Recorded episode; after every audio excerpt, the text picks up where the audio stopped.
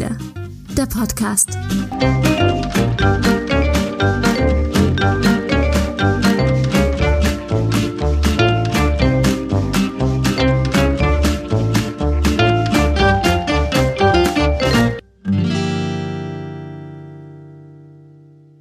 Und pünktlich zum Start fällt mein Mikrofon hier runter. Irgendwie, meine Halterung ist nicht richtig fest. So, herzlich willkommen zum 17 Ziele Podcast, liebe Freundinnen und Freunde der 17 Nachhaltigkeitsziele. Hier reden wir darüber, wie wir die Welt verbessern können, wie wir sie verändern können mit den 17 Nachhaltigkeitszielen. Das sind die Ziele der Vereinten Nationen, wer es nicht weiß.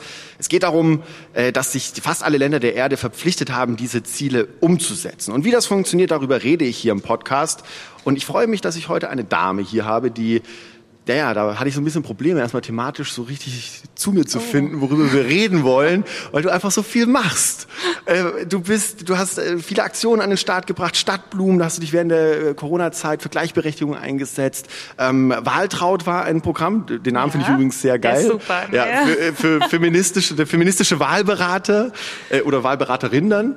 Ähm, du machst mit Ralf Rute einen super coolen Podcast, allgemein gebildet. Du bist Coach, Moderatorin, äh, journalistisch unterwegs, bist in der Politik, äh, also du machst wahnsinnig viel. Und das ist äh, schön, weil dann haben wir viel zu reden. Ich sage herzlich willkommen, Sally Lisa Starken. Schön, dass du da bist. Ja, danke für die Einladung. Ich freue mich und ich bin ganz gespannt, was du mir für Fragen stellst heute. Naja, also da ich jetzt nicht wusste, wo ich bei dir thematisch ansetze, dachte ich, worüber willst du denn reden? Wir reden über 17 Nachhaltigkeitsziele, genau. in dem Range müssen wir uns irgendwo bewegen. Ja. Aber was, was möchtest du, was wäre dir denn wichtig? Ich glaube, ich würde das Thema Netzwerke total wichtig finden. Da hatten wir vorher auch schon so ein bisschen drüber gesprochen, wie Netzwerke entstehen, warum die so wichtig sind, warum man Ziele nie alleine erreicht, sondern immer zusammen. Das finde ich eigentlich ganz spannend. So ist auf meine Arbeit auf jeden Fall immer aufgebaut gewesen. Okay, finde ich super, weil ich habe heute schon sehr, also wir haben heute mehrere Folgen aufgezeichnet. Mhm. Ich habe heute schon sehr oft gehört, wie wichtig es ist, dass wir Allianzen schaffen, ja. dass wir kollektiv handeln, dass wir zueinander finden. Das ist das große Thema, um überhaupt Lösungen anzugehen. Wie machst du das? Wie gehst du das an? Vielleicht kannst du es auch so ein Projekt irgendwie festmachen. Ich kann es vielleicht anstatt Blumen äh, erklären. Das war für mich eigentlich das einschneidendste Projekt in der Corona-Krise. Du hast es gerade schon so ein bisschen angeschnitten. Da habe ich ähm, gelangweilt auf dem Sofa gesessen abends und habe, glaube ich, die x-te Politik-Sendung äh, geschaut und habe immer gedacht, ah, ja, wir reden hier über ganz viel, aber warum reden wir eigentlich nie darüber, was das mit Frauen macht in der Corona-Krise? Und dann hast du dich bei Twitter darüber aufgeregt und die Story war zu Ende. Genau, so ungefähr, wie es sonst gewesen wäre. und am nächsten Tag regt man sich über das nächste auf. Nein, ich habe dann einfach gedacht, wir müssen was dagegen machen. Und da ich schon immer im feministischen Bereich aktiv war, habe ich einer Bekannten geschrieben, äh, Cordelia Röders-Arnold, ähm, die ist Head of Menstruation bei Einhorn und habe gesagt, wir müssen doch irgendwas machen. Hast du eine Idee? Dann hat sie sich zwei Tage nicht gemeldet, weil sie gemerkt hat, oh, wenn wir da jetzt was zu machen, ist das ganz schön viel. Und dann haben wir uns dann aber zusammengesetzt und haben gemerkt, okay, wir wollen Forderungen an die Politik stellen, wir wollen das Thema in die Öffentlichkeit bringen. Und so sind immer mehr Frauen dazugekommen, einfach weil wir sie gefragt haben. Und das war richtig, richtig toll, weil wir, also man muss einfach dazu sagen, Feminismus ist für viele eine Nische. Und das ist nicht das beliebteste Thema. Aber wir haben einen Appell an den Staat bekommen, der am Ende mehr als 10.000 Unterschriften hatte. Und das ist für den Bereich richtig, richtig viel.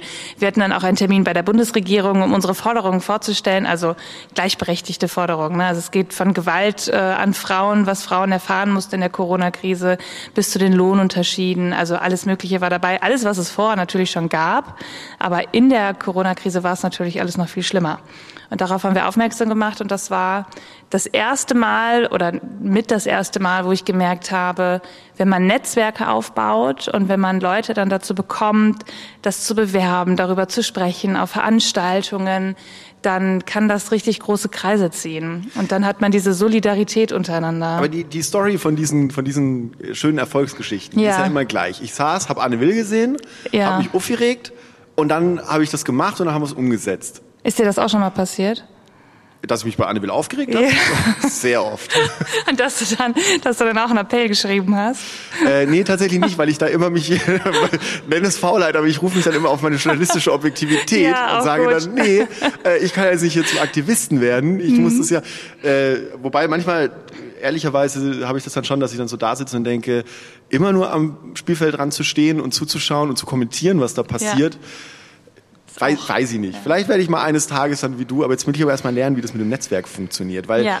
das ist ja der Part, der meistens ausgeklemmt wird. Also die Leute sehen den Erfolg am Ende von der Kampagne oder von, von einem Projekt, was Aber gestartet wurde. dahin, ne? Und sie sehen dann auch, dann erzählt man immer diese tolle Geschichte, wie das losging. Also Ja. diese, dieser erste Impuls, ja, oh, da fiel mir das wie Schuppen von den Augen und dann entstand daraus Fridays for Future. So, pam, da war's, puff. Ja, Jetzt- wenn ich die Idee gehabt hätte, das wäre auch schön. ja, aber du gewesen. weißt, was ich meine, ja. Also, und jetzt erklär mir doch mal an, an dem Projekt Stadtblumen, Mhm. wie hast du dieses Netzwerk und diese Partnerschaft aufgebaut? Wie bist du das angegangen?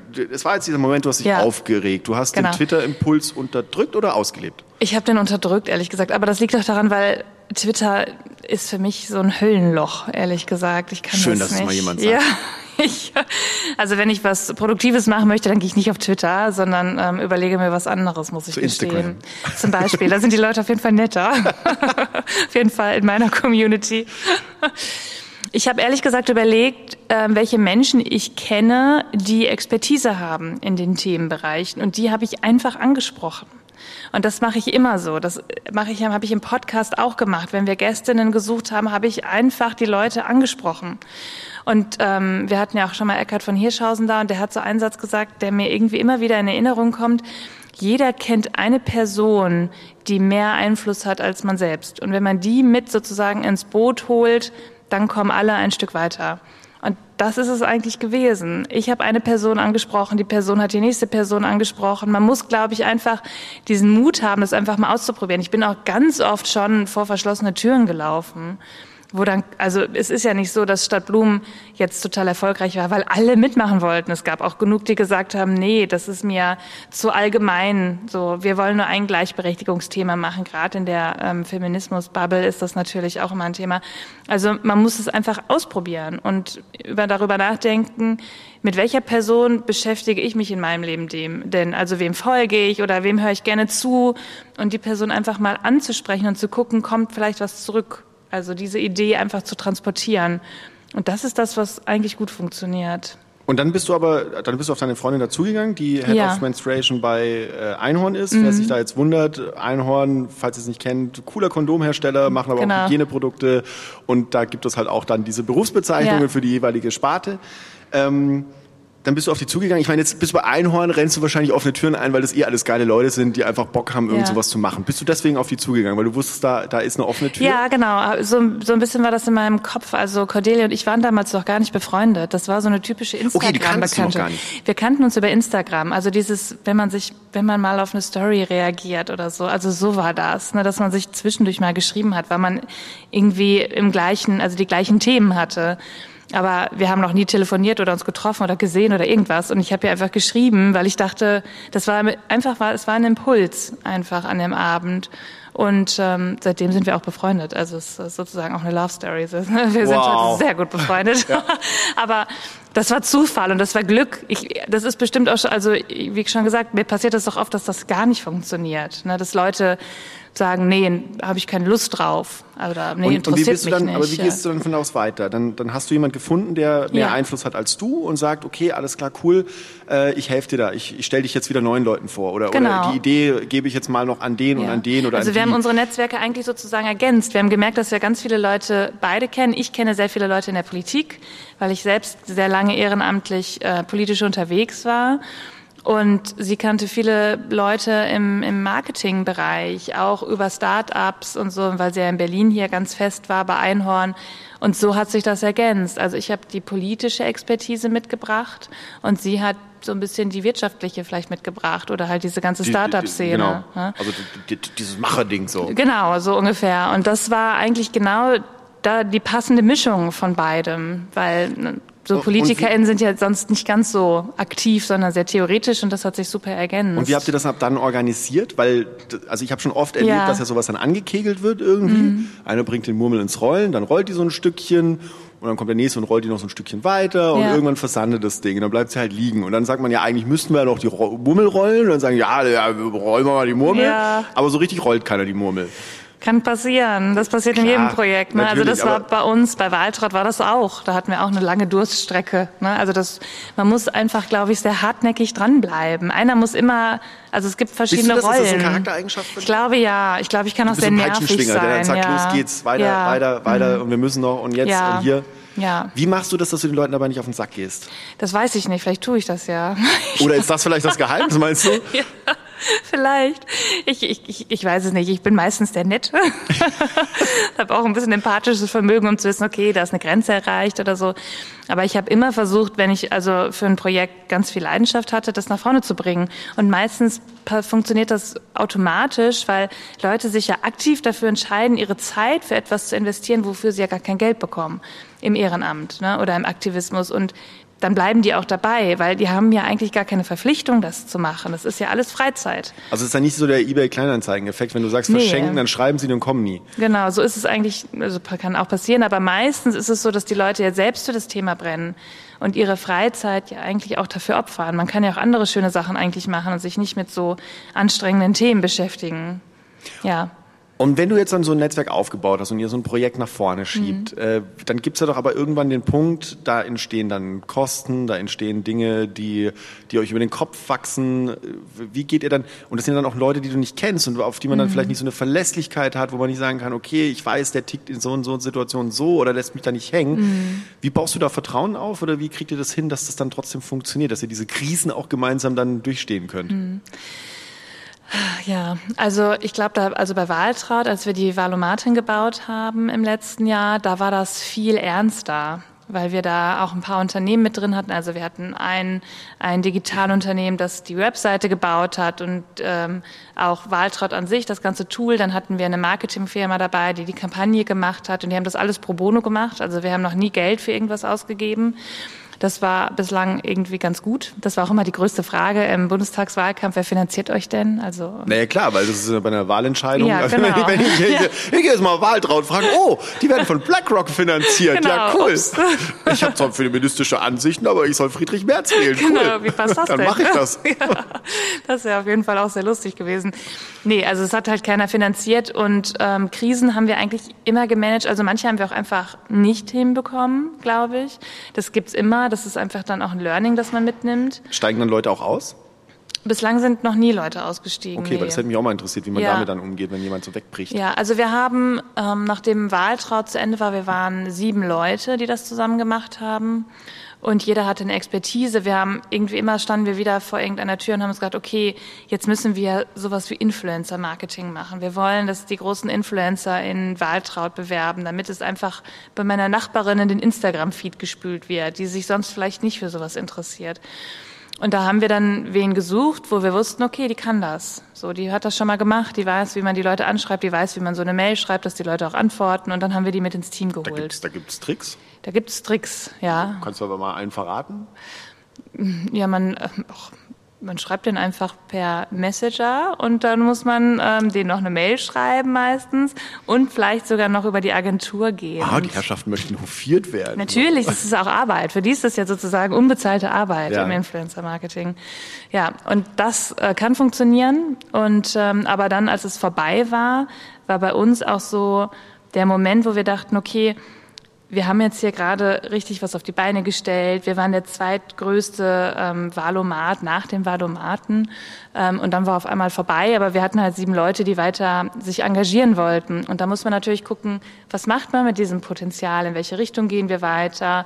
Und dann ist es auch passiert, dass manche gesagt haben, okay, das war cool bis hierhin, aber ich bin jetzt erstmal weg, weil ich habe einen Job, ich habe eine Familie, ich muss erstmal in mein eigenes Leben zurück oder so. Oder das passt für mich nicht in die Richtung, in die er jetzt geht. Aber ruf doch an, wenn es wieder passt. Und das ist eigentlich immer das, was wir sagen. Immer wenn neue, also wir machen Stadtblumen ja weiter und haben auch neue Projekte, die wir machen. Und da kommen auch wieder neue Leute dazu. Und das erste, das erste Learning, was wir aus dieser, aus den letzten zwei Jahren haben, ist erstmal ein Gespräch zu führen und zu sagen, auf was hast du Lust? Das ist alles Freizeit, es ist immer Hobby, es gibt hier keine Zwänge. Und wenn du keine Lust mehr hast, ist es okay und du kannst einfach wieder gehen. Es ist völlig in Ordnung. Wo, weil ein Aspekt, der immer dann ganz wichtig ist, wenn ja. du so ein Netzwerk aufgebaut hast und dann das Projekt vor Augen hast, das Ziel ist, du hast die Leute langsam zusammen und dann fehlt Geld. Ja. Welche Tipps hast du da jetzt für die HörerInnen zu sagen, hey, wie, wie, wenn ich jetzt so eine Idee habe, die ich angehen will, ja. wo kriege ich dann Finanzpartner her? Wie gehe ich mit denen um? Ich muss es ja auch irgendwie transparent machen. Mhm. Äh, wie, wie vermeide ich den Finn Kliman zu machen und so. Also oh ja. äh, das ist ja auch wichtig bei diesen Projekten. Wie, wie sicherst du dich da ab? Wie, wie machst du das? Tja. Also wir haben noch nie große Geldsummen hin und her geschoben, muss ich gestehen. Ähm, ich, ich würde, also wer, das, was wir jetzt gemacht haben, war einfach Pro Bono-Arbeit. Das Ja. bedeutet, die, die Unternehmen haben die Arbeitszeit ihrer Mitarbeiter äh, pro bono zur Verfügung gestellt. Und wir haben am Anfang einfach immer klar gesagt, wir haben kein Geld. Habt ihr Lust, das zu finanzieren? Das ist eigentlich die direkte Frage gewesen. Und wir hatten Glück, dass beide Unternehmen Ja gesagt haben. Ja, und das Also da auch wieder einfach, geh fragen. raus, probier's, Ja, mach's. genau. Weil die meisten, und ich, ich bin eigentlich ganz fest davon überzeugt, dass die meisten Unternehmen ja auch was Sinnvolles machen wollen. Und wenn das irgendwie reinpasst. Und du meinst dann sogar happy denen. sind, wenn da jemand kommt und sagt, hey, ich habe schon Netzwerkleute alle da. Ja, also nur noch draufsetzen. die äh, Marketingagentur, mit der wir das gemacht haben, die saß oder die sitzt in Hamburg, die fanden es mega cool, das mit uns zu machen. Die konnten dann unser Projekt zum Beispiel auch bei einem Preis einreichen und sowas. Also ne, die haben halt so, ein- so eine coole Kampagne gebaut mit äh, Wahltraut und haben so tolle Plakate gemacht, mit denen sind wir auch durch Berlin dann getingelt. Die haben die Plakate selbst finanziert und haben, konnten dadurch dann ja das bei einem Preis einreichen. Das war für die natürlich auch was. Okay, also das, das, das klingt jetzt wieder nach einer Erfolgsgeschichte. Du hast gesagt, es gab schon Dinge, die nicht so gut gelaufen sind. Wo hast du dich immer so richtig auf die Fresse gepackt? Und was würdest du heute besser machen? Also ich habe mich einmal richtig auf die Fresse gepackt. Das war in der Kommunikation während Wahltraut. Äh, Ich bin nämlich in Urlaub gefahren. Uh, woher kennen wir das denn? Und äh, ich war der festen Überzeugung davon, dass es gar kein Problem ist, dass ich aus dem Urlaub alles machen kann und dass das völlig funktionieren wird. Und dann standen wir, also ich habe einen Bulli und wir fahren mit dem Bulli weg, wir standen vor der Schweiz, Grenze zur Schweiz. Ich war kurz davor, kein Internet mehr zu haben. Ist ja sehr teuer, ne? Wir sind ja nicht in der EU. Und ähm, dann ähm, rief Cordelia an und sagte, ja, wir haben ein Problem. Die CDU hat die Wahlprüfsteine noch nicht zurückgeschickt. Also die, wir haben halt die Fragen für Wahltraut, das sind dann Wahlprüfsteine, an Ja. die Parteien geschickt und gesagt, hier bitte ab. beantworten. Ja. Genau, also die mussten ihre Antworten uns zurückschicken. Ja. Ja, nein, vielleicht und dann eine Begründung. Und die CDU hat es nicht gemacht. Und dann war die Frage für uns, gehen wir jetzt ohne die CDU an den Start? Hätten wir theoretisch auch machen können, wir hätten das ja transparent machen können, aber das ist natürlich blöd. Wir wollen ja, dass sie dann auch antworten und dass alle Parteien abgebildet sind. Und dann standen wir zwei oder stand ich zwei Stunden in der Schweiz vor der Grenze, um das dann noch zu klären und habe dann angerufen, habe versucht über Leute, die ich in anderen Parteien kannte, herauszufinden, wer denn dafür zuständig ist bei der CDU und hatte nachher wirklich wen am Telefon, der mir dann erklärt hat, dass es an der Abstimmung mit der CSU liegen würde und er sich jetzt darum bemühen würde. Und so hat sich alles verzögert. Also wir haben unseren Start verzögert. Wir haben, sind zwei Wochen später mit Waltraud an den Start gegangen, als wir eigentlich wollten. Das passiert. Es war im Nachhinein, glaube ich, okay. Ähm, aber da haben wir einfach gemerkt, dass das manchmal, wenn man Netzwerke baut oder wenn es um Ehrenamt geht und freie Zeit, dass das super stressig werden kann. Und man denkt, ja, natürlich fahre ich in Urlaub, weil das ist ja meine Freizeit und ich möchte auch mal Urlaub machen. Dass man einfach immer gucken muss, wie haushaltet man denn mit seiner Zeit, wenn man so eine verantwortungsvolle Rolle dann ja auch in so einem Team übernimmt. Das gehört, glaube ich, auch dazu. Ja. Als wir im Vorfeld noch zum Podcast ein bisschen miteinander geschnackt Mhm. haben, da hast du noch was sehr Interessantes gesagt. Das wäre jetzt auch so der letzte Punkt, den ich kurz besprechen will. Ja. Ähm, das ist wieder Beziehung, es geht immer um Macht. Das stimmt, ja. Also erstmal interessantes Beziehungsbild. Was, Nein, das war ja auch eher ein Scherz. Mann, das habe ich nicht so oft, das hast du sehr ernst gesagt. Nein, es war mir klar, dass es ein, also, aber die Frage hat, wirft sich ja dann trotzdem auf. Ja. Wir hatten am Ende, wie klärt man denn in einem freiwilligen Netzwerk? Ja. Wie klärt man denn da am Ende, wer das Hütchen auf hat? Ja, das ist die Weil schwierigste das ist ja das, wo, Fragen, wo ja. alle sich immer dann zerfleischen und zerlegen, weil irgendwann so, ja, jeder hat Herzblut reingesteckt, Ja. jeder freiwillige Zeit und jeder denkt, ja, ich habe das Baby ein bisschen mehr verdient als die Genau, anderen. es ist eigentlich meins. So, und genau, und ich finde es Mhm. jetzt nicht okay, in welche Richtung das Ganze hier gerade geht. Total. Das ist super schwierig. Da gibt's das, das kann zu Schwierigkeiten führen. Ähm, und da geht's, ich glaube, dass es da gar nicht um Macht geht. Also in dem Bereich geht's, glaube ich, nicht so sehr um Macht, Das ist nur sondern deine eher private Beziehung, Genau, um das ist nur bei okay. uns zu Hause. Oh Gott. Auf keinen Fall. Toxische Beziehungen sind was ganz Schlimmes. Ähm, ich glaube, es geht eher um Identität. Also wie identifiziere ich mich damit und meine eigene Arbeit in dem Projekt. Und bei Wahltraut und bei Stadtblumen ist es immer so gewesen, dass Cordelia und ich damit an den Start gegangen sind, wir das aber aufgemacht haben für alle. Also warum soll nicht wer anders erzählen können, was er damit geleistet hat? Warum denn nicht? Weil das ist ja, jeder kann noch ein Stück von dem Kuchen haben. Dadurch wird das Projekt ja nicht, nicht geschmälert, sondern aber es wird ja nur meine, so ganz schöner. konkret die, ja. die Entscheidung, das Projekt so. steht an so einem Scheideweg. Es muss entweder so oder so. Und Ja. dann sagt der eine, ja, also wenn es da geht, das ist doch gar nicht mehr das, was wir am Anfang besprochen Ja. haben. Die anderen sagen, ja, aber das ist die richtige Richtung, weil dann werden wir ganz groß und erfolgreich. Wer, wie, wie, wie klärt ihr das, dass, dass es am Ende Tja, also viel drüber reden und dann einfach eine Entscheidung treffen. Und es passiert immer, dass Leute damit aber nicht eher Konsensprinzip, sind. also Diskussion, bis alle überzeugt sind oder dann irgendwann abstimmen und Abstimmen. Okay. Mehrheitsverhältnisse ist demokratisch dann, ja. Das ist das Wichtigste, glaube ich, dann dieses, dieser demokratische ähm, Aspekt. Irgendwann muss man eine Entscheidung finden, weil man, man kommt sonst überhaupt nicht weiter. Ja. Und dann ist ein Projekt meistens ist schwierig. Was würdest du jetzt noch allen, die jetzt zuhören, am Schluss noch so in ein, zwei Sätzen mitgeben, wenn ihr Ja. eine Idee habt und ihr wollt was verbessern, was anders machen, wie geht ihr es an? Ich würde ich würd sagen, einfach, also ich würde mich einfach versuchen zu trauen, einfach damit rauszugehen, das anderen Leuten mal erzählen und zu gucken, wie die, wie die reagieren. Vielleicht einfach morgens am Frühstückstisch oder im Freundeskreis und schauen, was passiert, also wie Menschen auf meine Idee reagieren würden. Und dann würde ich überlegen, wen könnte das denn noch interessieren? Wer befindet sich vielleicht schon in meinem Netzwerk, der eine Expertise zu einem bestimmten Thema hat? Und dann spreche ich die Person einfach an und dann meistens fängt der Ball dann selbst an zu rollen. Oder man, man macht es öffentlich. Das gibt's ja auch. Es ist ja wie bei einer Gründung. Wenn ich was gründen will und ich habe eine Idee, ich will das aber nicht alleine machen, dann kann ich es auch öffentlich machen und sagen, ich suche wen, der das mit mir macht. Das geht auch. Dafür ist Social Media super. Ja. Und es einfach ausprobieren. Man kann immer scheitern. Das ist auch in Ordnung. Also kann ich auch nur unterstreichen, Ja. go for it. Ich, ich, ich muss journalistisch objektiv bleiben, aber ihr könnt alle machen und tun Genau. und geht dahin. Ähm, letzte Frage, die kriegt, kriegen alle zu hören im Podcast hier. Hinter dir geht jetzt gleich so ein großes Zukunftsportal auf. Oh ja. Und die 2050 äh, Lisa kommt raus und sagt, ey, Okay, und dann vervollständige den Satz bitte. die 2050 kommt raus. Ja. Dein 2050 äh, äh, Zukunfts-Sally Lisa kommt raus und sagt, Sally Lisa, Sally Lisa, wir haben es geschafft, das 1,5 Grad Ziel einzuhalten, weil wir alle miteinander daran gearbeitet haben. also ich muss wirklich sagen, bis auf Moritz Neumeier waren, glaube ich, bisher in dem Podcast alle super optimistisch. Ja. Der war der Einzige, der gesagt hat, ja, wir sind im Arsch. Er hat wahrscheinlich den letzten ICC-Bericht gelesen.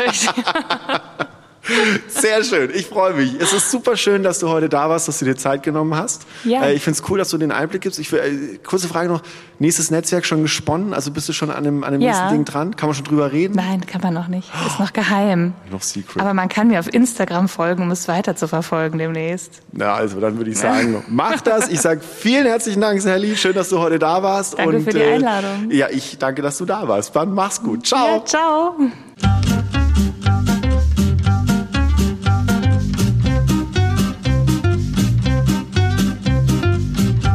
17 Ziele. Der Podcast. Von Engagement Global. Im Auftrag des Bundesministeriums für wirtschaftliche Zusammenarbeit und Entwicklung. Moderation Felix Seibert-Deiker.